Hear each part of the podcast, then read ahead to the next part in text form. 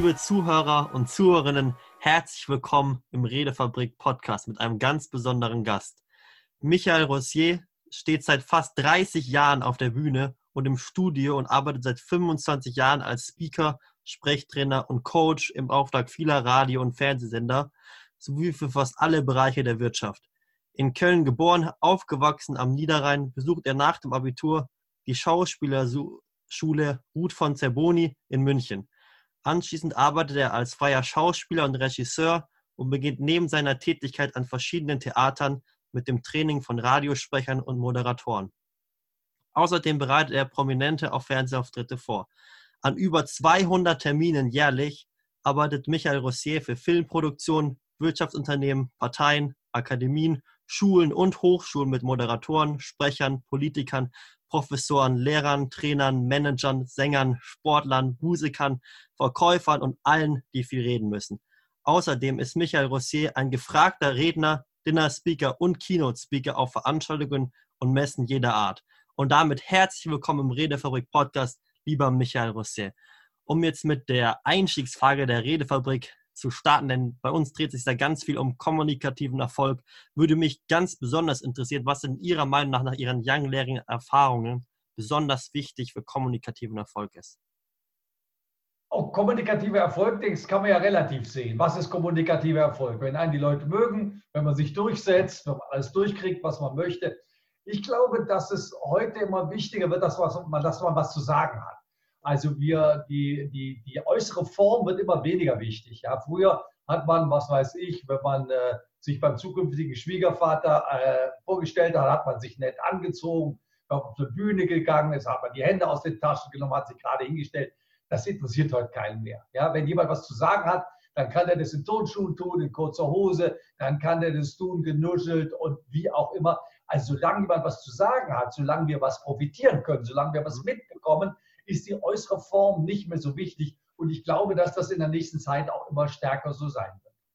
Hm, das heißt, der Inhalt gewinnt, ist dann wichtiger als der Rahmen.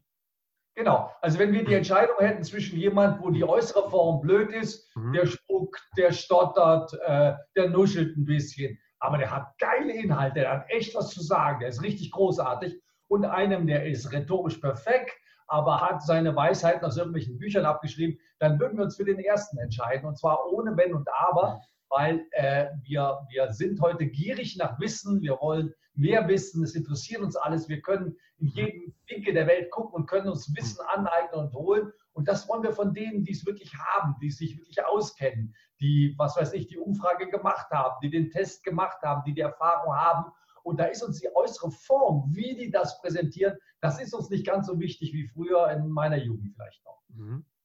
Finde ich sehr, sehr spannend. Aber wofür brauchen wir denn dann noch in unserer Zeit? Es gibt ja jetzt ganz viele Rhetoriktrainer, gibt es ja ganz viele, die sich damit beschäftigen. Wofür brauchen wir dann überhaupt noch Rhetorik, wenn das immer weniger wichtig wird? Also das erste brauchen wir zum Beispiel zur Übung, ja, weil in der Theorie kann man kein Redner werden. Man kann Mathematik in der Theorie erfassen. In der, in der, äh, man kann dann vielleicht Raumfahrt, eine Rakete kann man theoretisch berechnen, wo sie hinfliegt. Aber beim Reden, das müssen wir ausprobieren, das müssen wir machen.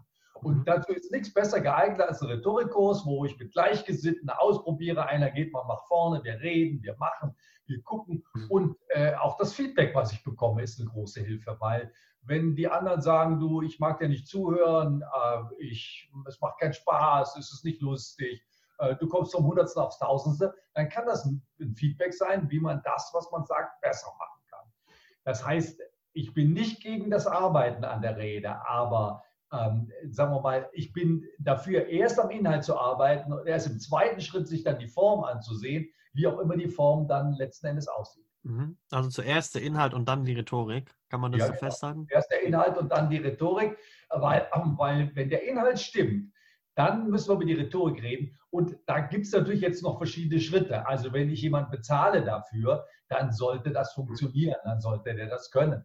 Wenn ich eine bestimmte Absicht habe, also nehmen wir an, ein Schüler guckt im Internet, ob ihm irgendjemand äh, ein mathematisches Gesetz erklären kann dann wird er sich bei so vielen Menschen durchklicken, bis er einen hat, wo er sagt, boah, der kann das aber geil erklären. Und da wird die Form jetzt schon wichtiger, weil der Inhalt ist austauschbar. Prozentrechnung können wir viele erklären. Aber da suche ich jetzt den, der es gut erklären kann, der es witzig erklären kann, der es auf den Punkt erklären kann, wo dann mein Zehnjähriger sagt, oh Papa, ich will mehr Videos von dem sehen, weil so gut wie der das erklärt, kann das unser Mathematiklehrer nicht erklären. Und da spielt dann die Form wieder eine größere Rolle. Ja, ganz, ganz spannend, was du sagst. Und du hast ja jetzt schon ein Riesending gemacht, bist Speaker bei weiß Gott wie vielen Sachen, warst bei Gedankentanken ganz oft. Das ist ja der Wunsch von ganz, ganz vielen. Und wie hast du es denn geschafft, da hinzukommen? Weil du warst ja nicht immer der, der Top-Speaker, sondern du musstest ja auch erst hinkommen. Wie hast du das geschafft? Also Gedankentanken war auch nicht immer Gedankentanken. Ja? Als ich bei Gedankentanken war, hat der Stefan Friedrich uns noch angebettelt, dass wir bitte mitmachen. Ja? Dann sage ich, Stefan, was kriege ich denn dafür? Sagt er, gar nichts. Ich sage, Stefan, gar nichts. Ich soll nach Ulm kommen und verdiene gar nichts. Und sagt er, Michael, bitte, das wird mal ganz groß, das wird mal eine Riesensache. Also als ich da angefangen habe, war das noch nicht so groß. Aber es gab davor diese Anfänge, äh, wo man einfach, ja, sagen wir mal anders. Wenn zu mir einer kommt und sagt, Michael, mein ganz großer Traum ist mal 4000 Euro für einen Vortrag zu bekommen, dann sage ich, das ist der falsche Traum. Der Traum darf nicht die 4000 Euro sein. Der Traum sind die 100 Vorträge. Und die 100 Vorträge hatte ich verhältnismäßig schnell. Ich habe dafür nicht viel mhm. bezahlt bekommen. Also früher gab es 100 Mark die Stunde. Wenn ich also an einer Schule drei Stunden war, habe ich 300 Mark gekriegt. Und das habe ich zehn Jahre lang gemacht. Ich bin durch ganz Bayern gefahren, von Schule zu Schule. Ich habe mit den Lehrern gearbeitet, ich habe mit den Schülern gearbeitet. Das hat viel Spaß gemacht und ich habe eine sehr, sehr große Routine bekommen, weil ich einfach sehr viel Sicherheit hatte und sehr mhm. viel Routine hatte. Die Gage dann hochzukriegen oder dann zu einem Stefan Friedrich zu sagen, willst du mich auf die Bühne holen, das ist der kleinere Schritt. Ja, weil auch jemand wie der Stefan Friedrich für Gedankentanken oder auch diese TED-Conferences, die ich sehr toll finde, die suchen dringend nach Speaker. Ja? Und wenn man da ein Video hat von 10 oder 15 Minuten und die sind wirklich richtig gut, wo der sagt, boah, super. Mhm. Also in meinen TED-Vortrag zu halten war überhaupt kein Problem. Das hat die Uni in Kufstein, die Fachhochschule in Kufstein hat das veranstaltet. Ich habe denen mein deutsches Video geschickt und dann durfte ich gleich das Englische machen. Das war kein Problem. Aber ich hatte einfach ein Video, was gut ist. Und wenn man so eine Eintrittskarte hat, kann das verhältnismäßig schnell gehen und dann muss man die Ochsentour, die ich vielleicht über eine sehr lange Zeit gemacht habe, die muss man dann möglicherweise gar nicht machen. Mhm.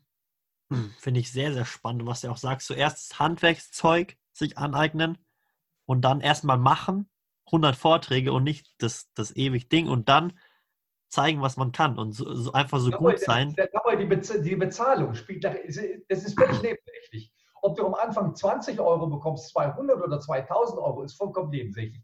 Wenn das Thema gut ist und du hast die Chance zu üben und du wirst immer besser, die Gage geht von alleine rauf. Da muss man sich gar keine Sorgen machen. Ja? Und da kann man sich auch nicht zu billig verkaufen, weil am Anfang ist jeder Gig eine Möglichkeit, sich auszuprobieren, Leute zu begeistern, den Namen bekannter zu machen, die Klicks auf der Webseite zu vergrößern.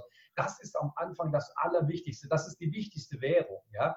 und später sagen, ich kriege jetzt dann 2000 oder 4000 oder 8000. Der Betrag ist am Ende vollkommen wurscht.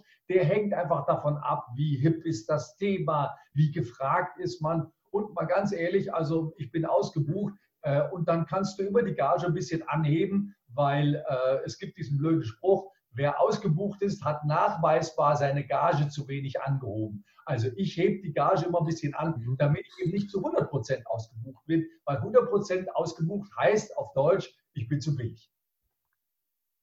Finde ich sehr stark, was du sagst, weil das Geld sollte auch nie das Motiv sein, sondern einfach der Traum vom Redner oder was man da halt machen möchte. Und jetzt nochmal, um ja, nochmal. Moment, Moment. Der Traum vom Redner ist es auch nicht, sondern ein Traum, was zu sagen zu haben. Ja, wenn du die Schmetterlinge retten willst und sagst, ich halte jetzt Vorträge zur Rettung der Schmetterlinge und dein ganz großes Ziel ist, die Schmetterlinge in Europa zu retten, dann hast du so ein starkes Ziel, dann wirst du alles andere schaffen und die Leute werden dir zuhören und werden, werden mit, mit offenen Augen sagen, boah, wie geil der über Schmetterlinge erzählt. Also es ist weder das Geld noch der Traum, einmal da oben zu stehen. Die Bühne ist keine Therapie. Ja? Das heißt, wir gehen nicht auf die Bühne, weil wir sonst so wenig Selbstwertgefühl haben oder wir gehen nicht auf die Bühne, damit endlich mal jemand klatscht, weil ja sonst niemand klatscht. Nein, der beste Grund, auf die Bühne zu gehen, ist, weil man ein Ziel hat, wenn man was erreichen will. Ja? Eine Redefabrik, die daran arbeiten will, dass Menschen besser reden, besser kommunizieren, mhm. das kann ein Ziel sein, was ein ganzes Leben erfüllt. Ja, die Begeisterung für die deutsche Sprache. Ja, wenn wir uns ein bisschen tiefer in unsere Sprache eingraben, da gibt es so viel zu entdecken und da gibt es so viel, was total spannend ist. Und wenn man so ein höheres Ziel hat, wenn man ein höheres Why hat, ja, dann ist der Kleckerkram, wo ich jetzt hinfahre und wie viel Geld ich bekomme und wann ich auf wem mit der Bühne stehe, was ich mit den Händen mache, ist da völlig egal. Also wenn man eine Message hat, die man rausbringen möchte, oder? Ja, du musst eine Message haben, die andere Leute interessiert. Ja, und äh, die Message kann mit, deinem, mit deiner Erfahrung zu tun haben, die kannst du dir angeeignet haben, du kannst besondere Skills haben oder du kannst berühmt sein auf einem bestimmten Gebiet. Das ist völlig egal, aber du hast eine Message, du hast anderen Leuten was zu sagen. Das zählt letzten Endes. Okay. Dann nehmen wir an, wir sind jetzt an dem Punkt, du hast schon eine Message und du, und du hast also, was du gerne Leuten sagen würdest und, und der Inhalt ist gut, aber der Rahmen, die Rhetorik, die passt noch nicht so ganz. Was ist denn deiner Meinung nach wichtig für eine gute Rhetorik? Ähm, ich glaube, dass eine Rede sehr ähnlich an unserem privaten Gespräch dran sein muss. Weil ich glaube nicht an eigene, eine eigene Rhetorik auf der Bühne. Ähm, das gab es im alten Griechenland. Da musste man die Stimme schulen, weil wir keine Mikrofone hatten. Das ist klar. Wenn ich ein Piepsstimmchen habe, muss ich die Stimme schulen, sonst komme ich ohne Mikrofon nirgendwo hin. Ja? Oder ich musste über eine gewisse Körpersprache verfügen um, sagen wir mal, mir Macht und Einfluss zu verschaffen, weil jemand, der langsame, große Bewegung macht, der wirkt einfach besser als jemand, der kleine und fahrige Bewegung macht. Darüber brauchen wir nicht reden. Aber ich glaube, heute sind wir an einem Punkt, wo es keinen so großen Unterschied mehr macht, ob ich zwei Leuten was erzähle oder 2000 Leuten was mhm. erzähle. Das heißt, das Gespräch mit den zwei Leuten ist ein Role Model, ist ein Vorbild für das Gespräch vor den 2000 Leuten.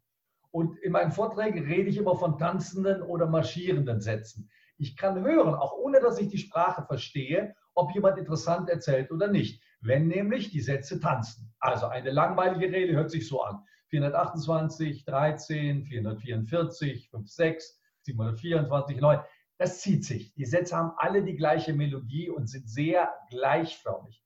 Mhm. Eine gute Rede hört sich so an. 418, 23. 544, 5653, 1894.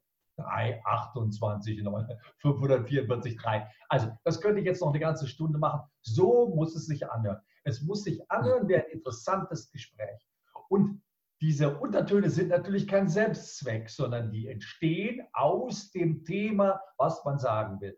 Und ich glaube, wenn man einfach versucht, ganz natürlich zu sein auf der Bühne, dann hat man es geschafft. Also die Situation ist unnatürlich. Auf der Bühne steht es unnatürlich, mhm. aber sich in einer unnatürlichen Situation natürlich zu verhalten, das ist das Ziel und das ist eben gar nicht einfach.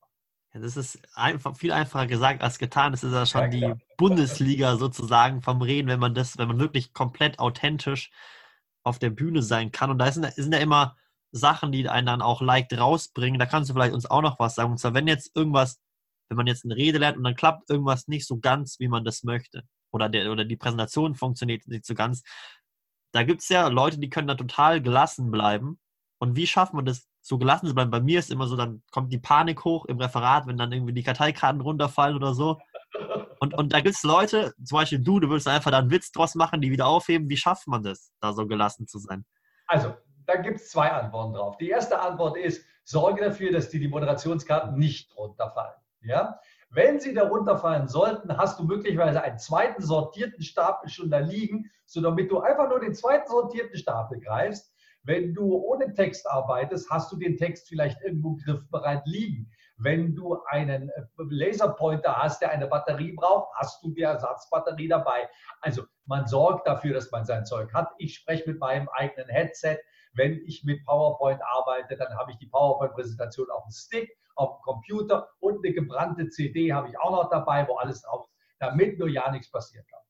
Das Zweite ist, dass ich immer frage, was würde denn Günther Jauch machen, wenn dem etwas schief laufen würde? Und da sagen die in meinen Kursen immer, ja, Günther Jauch würde sagen, ja, da läuft aber jetzt was gewaltig schief. Ja, ich sage mal, wenn Günther Jauch das kann, dann kannst du das auch. Das heißt, ich bin überhaupt nicht gelassen. Ich sage einfach, dass ich jetzt gar nicht gelassen bin. Also wenn du jetzt in der Klasse die ganzen Karten runter, äh, runterschmeißt und sagen würdest, Jetzt ist das Schlimmste passiert, was mir passieren konnte. Jetzt sind mir diese ganzen blöden Karten runtergefallen. Ich könnte mich so ärgern. Könntet ihr euch zwei, drei Minuten beschäftigen? Ich sage euch, wenn ihr wieder gucken dürft, dann ich muss jetzt erstmal diese blöden Karten sortieren und das gelingt viel leichter, wenn ihr mir nicht dabei zuguckt. So, wenn die Schüler dich jetzt einigermaßen nett finden, würden die jetzt applaudieren oder würden lachen und würden dich machen lassen. Das ist nicht so ein großes Problem. Sage einfach, was dir durch den Kopf geht. Mein Gott, jetzt habe ich was vergessen. Oh Gott, ich habe was ganz wichtig. Nee, Moment, ich weiß nicht, was war? Oh, scheiße. Ich, Gott sei Dank habe ich mir einen Zettel gemacht. Einen Moment, ich gucke mal kurz auf meinen Zettel, was ich. Ja, jetzt weiß ich, was ich vergessen habe. Mhm. Das ist das schlimm? Das ist überhaupt nicht schlimm. Ja? Und der Lehrer, der dafür eine schlechte Note gibt, dem, dem gibst du mal meine Telefonnummer, mit dem würde ich mich gerne mal unterhalten. Macht ja keiner. wir sind keine perfekten Maschinen. Wir funktionieren nicht perfekt. Und dieses Unperfekte ist Teil unseres Lebens. Und das ist auch, das ist auch ganz spannend. Also sagen wir mal, übertragen wir es mal auf einen anderen Bereich. Nehmen wir an, du interessierst dich für Frauen. Möchtest du eine perfekte Freundin? Nein. Glaubst du, die möchte einen perfekten Freund? Nein. Perfektion nervt. Wenn alles so perfekt läuft, ist doch furchtbar. Aber, aber wie der Samuel bei der Präsentation diese Karten runtergeschmissen hat, wie der uns angestrahlt hat und in aller Seelenruhe diese Karten wieder aufkommt, das werde ich nie vergessen. Da würde ich als Lehrer nochmal ein Plus hinter die Note machen für Souveränität. Und diese Souveränität kriegt man durch Erfahrung. Mhm. Und der zweite Tipp ist eben, sprich, was mit dir gerade ist. Wenn deine Hose reißt, dann sagen, meine Damen und Herren, Sie werden sich gerade wundern, dass ich gerade so. Aber mit meiner Hose ist gerade was ziemlich Blödes passiert. Ich muss mal kurz rausgehen, um zu kontrollieren. Wir würden uns totlachen. Ja? Sag, ja. was mit dir ist, das ist der beste Trick von allen. Ja, das ist super stark. Ich glaube, das ist auch vielleicht einfacher gesagt als getan. Aber das ist. Ja, das es ist, also wollen wir so sagen, es braucht Mut. Mhm. Es braucht Mut, das zu sagen. Ja? Manchmal ist es einfacher, die Hand auf den Kaffeefleck auf Jackett zu legen, damit ihn vielleicht keiner sieht. Aber ich empfehle, diesen Mut zu haben. Es passiert sowieso da vorne alles, mit dem man nicht rechnet. Du hast sowieso die mhm. Sache nicht mehr im Griff. Ja? Du gehst da vorne und denkst, ich werde jetzt mit A anfangen. Ihr werdet sehen, ich fange mit A an. Achtung, ich mache jetzt den Mund auf und fange mit A an. Und was passiert? Er fängt mit B an. Ja? Und das erlebe ich jeden Tag. Das ist gar nichts Außergewöhnliches. Das ist völlig normal. Man ist da vorne, ist man nicht Herr seiner eigenen Sinne. Und wenn man das mal weiß, kann man total relaxed da vorne gehen. Es wird sowieso anders, als man denkt. Also einfach, um es nochmal festzuhalten, Notfallplan, dass man die, die Sachen, Präsentation mehrfach dabei hat ja. und dann auch noch einfach ansprechen, was in einem vorgeht. Das sind nur die zwei. Also immer, immer. Störungen haben Vorrang, sprich einfach an, was passiert und äh, denke laut.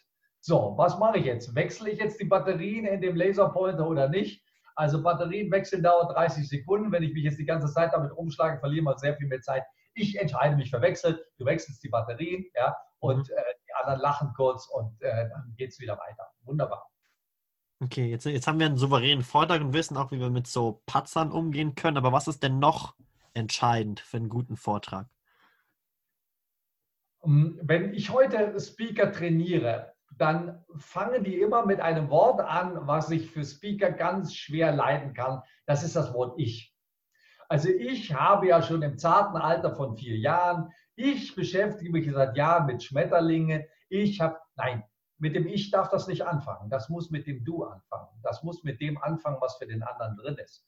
Ob das eine Website ist, ob das ein Vortrag ist, ein Pitch oder wie auch immer. Ja? Nicht dieses Ich. Auch ein Flirtgespräch ist nicht interessant, indem ich dem Mädel erzähle, was ich für ein Hecht im Fußball bin oder dass ich ein tolles Auto habe mit 282 PS, sondern die würde freuen, wenn ich sie frage, was sie denn macht, für wo sie sich interessiert. Also dieses Interessieren für den anderen und Speaking als eine Dienstleistung für mein Publikum.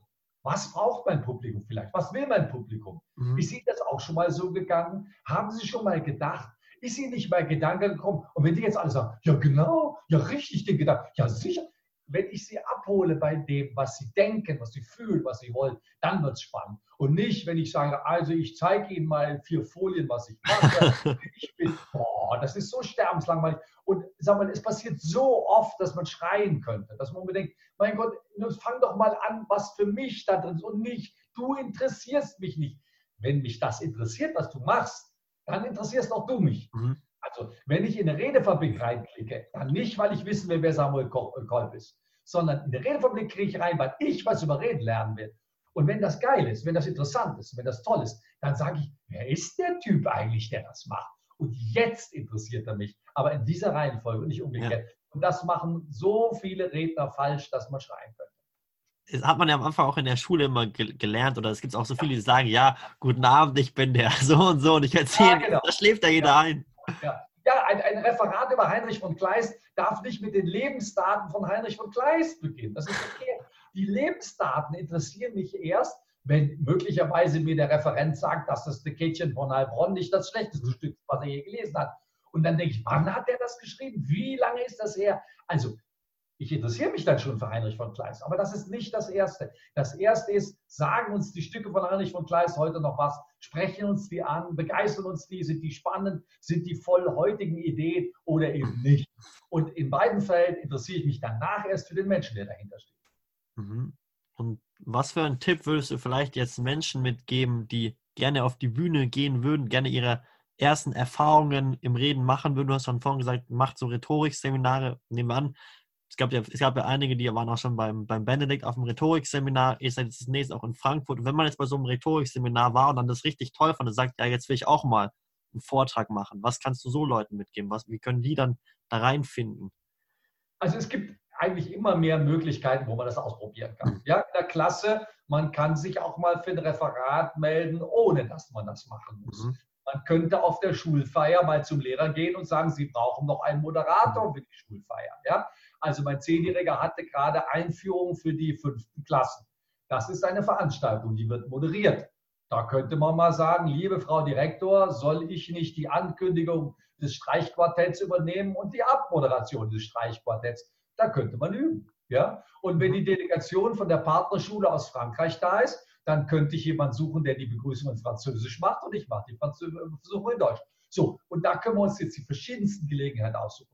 Da hat ein Familienmitglied Geburtstag. Ja? Ich bin in einem Verein aktiv. Äh, da gibt es was zu sagen, gibt es was zu berichten. Ja? Es gibt im Moment immer mehr Formate, wo Menschen selber reden dürfen. Es gibt Speaker Slams, Poetry Slams, es gibt Pechakacha-Veranstaltungen, ja. Es gibt äh, ganz viele Wettbewerbe, es gibt Debattierclubs, es gibt Toastmaster-Gruppen. Also ich weiß gar nicht, wo ich anfangen soll. Es gibt so viele Möglichkeiten, wie man heute reden üben kann. Und vielleicht findet man auch an der Schule ein paar Gleichgesinnte, die einfach eine Rhetorikgruppe aufmachen wollen, die einen Debattierclub aufmachen wollen. Und die sagen, pass mal auf, wir treffen uns alle 14 Tage, wir halten Reihe um Reden, wir kritisieren uns, wir helfen uns, äh, ich kann einen Podcast machen, ich kann wie du Podcast machen, ich kann einen Videocast machen. Mein Gott, ich habe so viele Möglichkeiten, die wir heute alle, die wir früher nicht hatten, die man aber heute hat. Das heißt, man muss ganz viel Gelegenheiten zum Reden finden. Ja, ich könnte zum Beispiel vorstellen, dass man einen Vortrag hält, wenn man in der Oberstufe ist, für die Unterstufe, wie man lernt. Mhm. Oder was weiß ich, wie die eigene Schule funktioniert. Oder, oder, oder. Da gibt es so viele Möglichkeiten, da muss man nur mal einen Moment drüber nachdenken, ich habe es in der katholischen Jugendgruppe gelernt. Ja, ich war irgendwann Stadtgruppenleiter, erst Jugendgruppenleiter, Stadtgruppenleiter, später war ich Diözesanleiter. Und da bist du gezwungen zu reden, da hilft dir gar nichts. Da musst du vom Vorträge halten, du musst deine Gruppe vorstellen, du musst dich vorstellen, du musst auf großen Konferenzen teilnehmen. Und das schult ungemein, in so einer Gruppe von 60 Diözesanleitern was sagen zu müssen. Das war am Anfang nicht einfach, aber das hat mir sehr geholfen. Also einfach die Augen aufmachen und diese Chancen auch wahrnehmen. Vielleicht, was, ich, was auch noch eine Möglichkeit ist, das hast du ja gemacht. Du hast, bist ja auch über das Schauspiel, hast du ja auch gemacht, bist ja auch reingekommen. Würdest du sagen, jetzt Schauspielunterricht oder Theater hilft auch, um besserer Redner zu werden, oder ist es dann eher was anderes? Das ist eher was anderes. ja? Also ich bin eher Schauspieler geworden, weil ich eigentlich Kabarettist werden wollte. Mhm. Und meine Mutter hat gesagt, du wirst nicht Kabarettist ohne Ausbildung. Wenn du jetzt zu so einem Kabarett die Karten abreißt, können die nach zwei Wochen nicht mehr auf dich verzichten. Das stelle ich mir nicht für dich vor du machst eine Schauspielausbildung, kannst du immer noch Kabarettist werden. Und das war im Nachhinein eine gute, das war im Nachhinein eine gute Entscheidung. Aber ich habe natürlich auch sehr viel Zeit verloren. Wenn ich ein bisschen direkter auf dieses Ziel Speaker zugegangen wäre, ohne dass ich es damals kannte, hätte ich ein bisschen Zeit gewonnen. Also die Schauspielerei als Umweg für, die, für Speaker sein, das halte ich für keine gute Idee. Schauspieler ist ein toller Beruf, wenn man das machen möchte. Und wenn man das machen möchte, sollte man das möglichst früh machen, weil je jünger man damit anfängt, desto besser. Weil wenn man mit 25 anfängt, dann kämpft man mit den 15-Jährigen, die 10 Jahre Berufserfahrung haben und die sind dann deutlich überlegen. Ganz einfach. Ganz davon abgesehen, dass junge Menschen beim Fernsehen, beim Film, beim Theater immer deutlich mehr gesucht werden als ältere Menschen. Aber es ist keine Vorstufe zum Speaker. Zum Speaker wäre dann, dass man redet, dass man Vorträge hält Und ich sage jetzt mal, dass man sich vielleicht in irgendeinem Fachgebiet ausbildet. Also ich hätte mit 25 noch nicht gewusst, worüber ich reden sollte. Ich hätte noch kein Thema gehabt. Also ich habe eben auch ein paar Jahrzehnte gebraucht, um ein Thema zu finden und dieses Thema dann so zu verinnerlichen, dass mir da so schnell niemand was vormacht.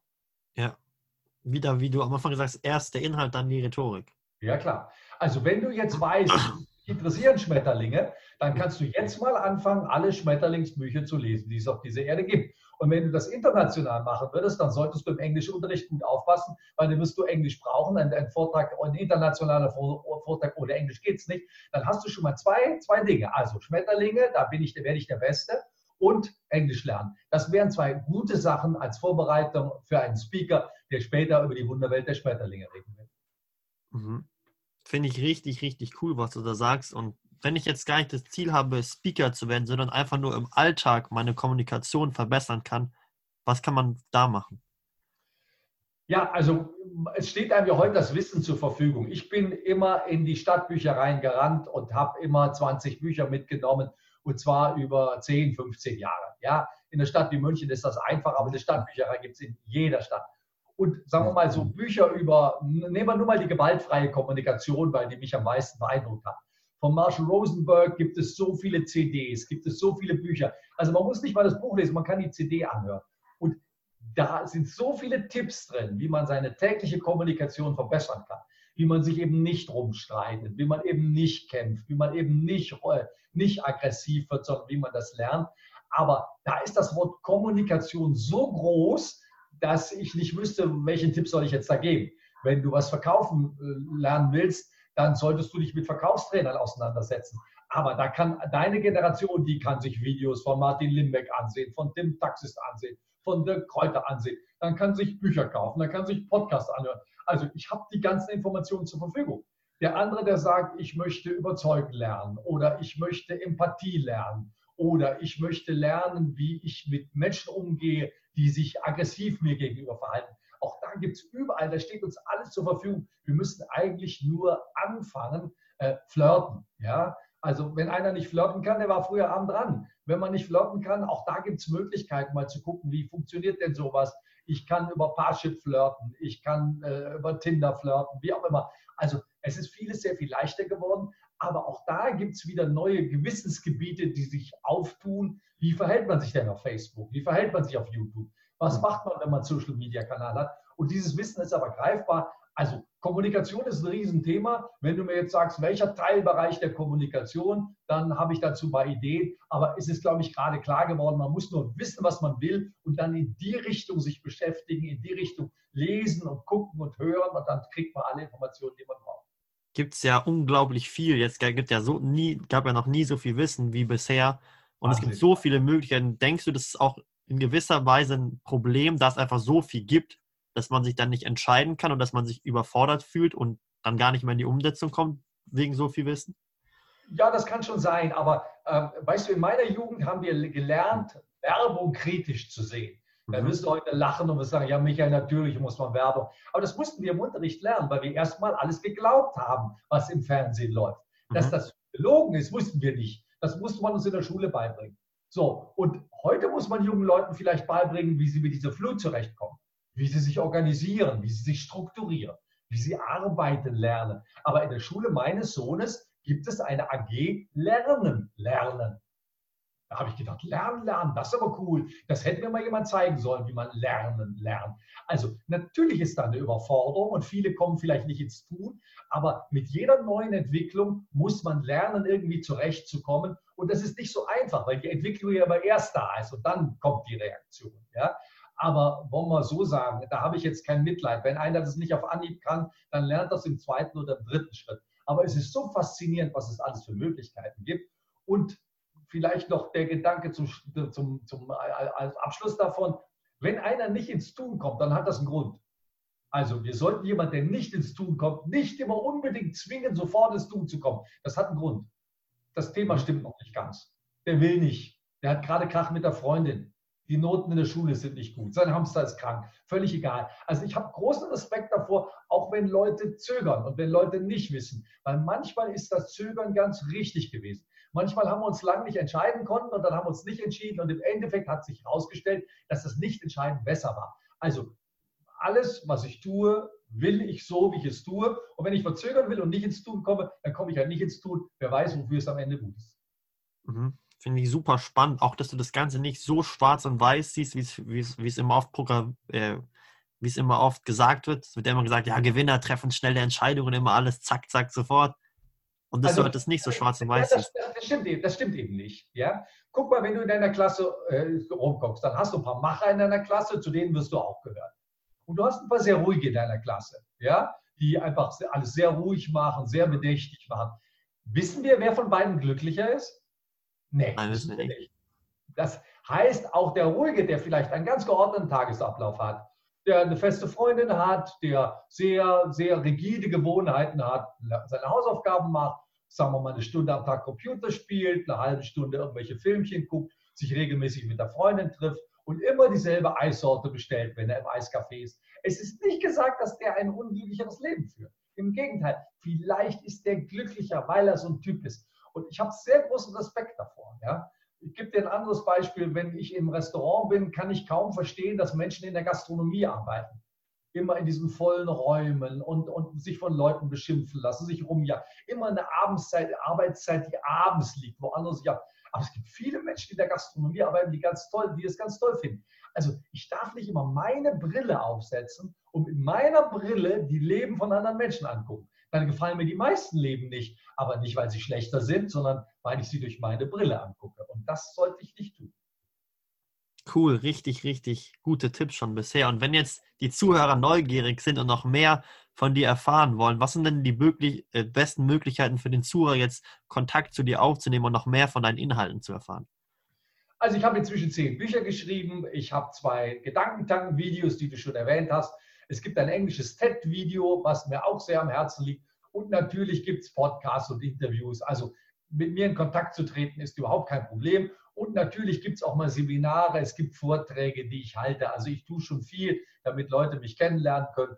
Bis zu hin, dass natürlich Privatstunden oder Seminare auch möglich ist. Manchmal werde ich auch verschenkt, dass Eltern ihrem Sohn mal eine Stunde bei mir schenken oder wenn jetzt jemand Moderator werden will oder solche Dinge. Also das gibt es auch schon ab und zu. Und auch das ist heute kein Problem, diese Informationen zu bekommen. Ich brauche nicht mal meine Website sagen, weil wenn man meinen Namen bei Google eingibt, dann sollte man mich finden. Mhm. Website tun wir trotzdem in die Short Notes rein, den TED Talk auch und vielleicht nochmal ein Video von Gedankentanken, dass einfach die Leute einen Pool haben, wo sie gleich dann zu dir kommen weiter. Und jetzt möchte ich dir noch die Möglichkeit geben an alle Zuhörer, hast du zwar jetzt schon gemacht, wenn du noch eine persönliche Message von dir, jetzt einfach mal eine Message zu geben, die du noch gerne mit der Redefabrik Community teilen würdest. Also es ist immer so, dass man, wenn man noch sehr jung ist, oft ein Problem hat. Was mache ich mit meinem Leben? Ja, was soll ich damit tun? Ich habe ein paar Ideen, aber und da habe ich einfach ein paar mehr Erfahrung, weil mein Leben jetzt schon nicht ganz vorbei ist, aber doch so ziemlich am Ende steht. Das erste ist, folge deinem Herzen, folge dem, was dir Spaß macht. Dass du damit Geld verdienen kannst oder wie du dann damit Geld verdienen kannst, das ist erst der zweite Schritt. Der erste Schritt ist, versuch was zu finden, was dir Spaß macht, was dich erfüllt und probier das aus. Bleib da dran. Die zweite Idee wäre, nicht gleich aufgeben, wenn es schwierig wird. Ja? Es, ist, es gibt keinen Beruf, keine Tätigkeit auf der Welt, wo man immer nur glücklich und zufrieden und toll, alles super. Nein. Das dritte ist, fang ruhig was an, wo alle sagen, du bist bekloppt. Ja? Wie kann man nur? Wenn ich auf meine Freunde gehört hätte, dann wäre ich heute lang nicht so weit, wie ich bin. Die haben gesagt, Unterricht, der Verdienst, so was du immer. Ja, ja ich mache das anders. Und dieses Anderssein hat mich schon immer getragen. Ich habe mein erstes Buch geschrieben, da hatte ich noch keinen Verlag und gar nichts. Da haben alle gesagt, Michael, du kannst doch nicht ein Buch schreiben, ohne einen Verlag zu haben. Habe ich gesagt, kann ich wohl.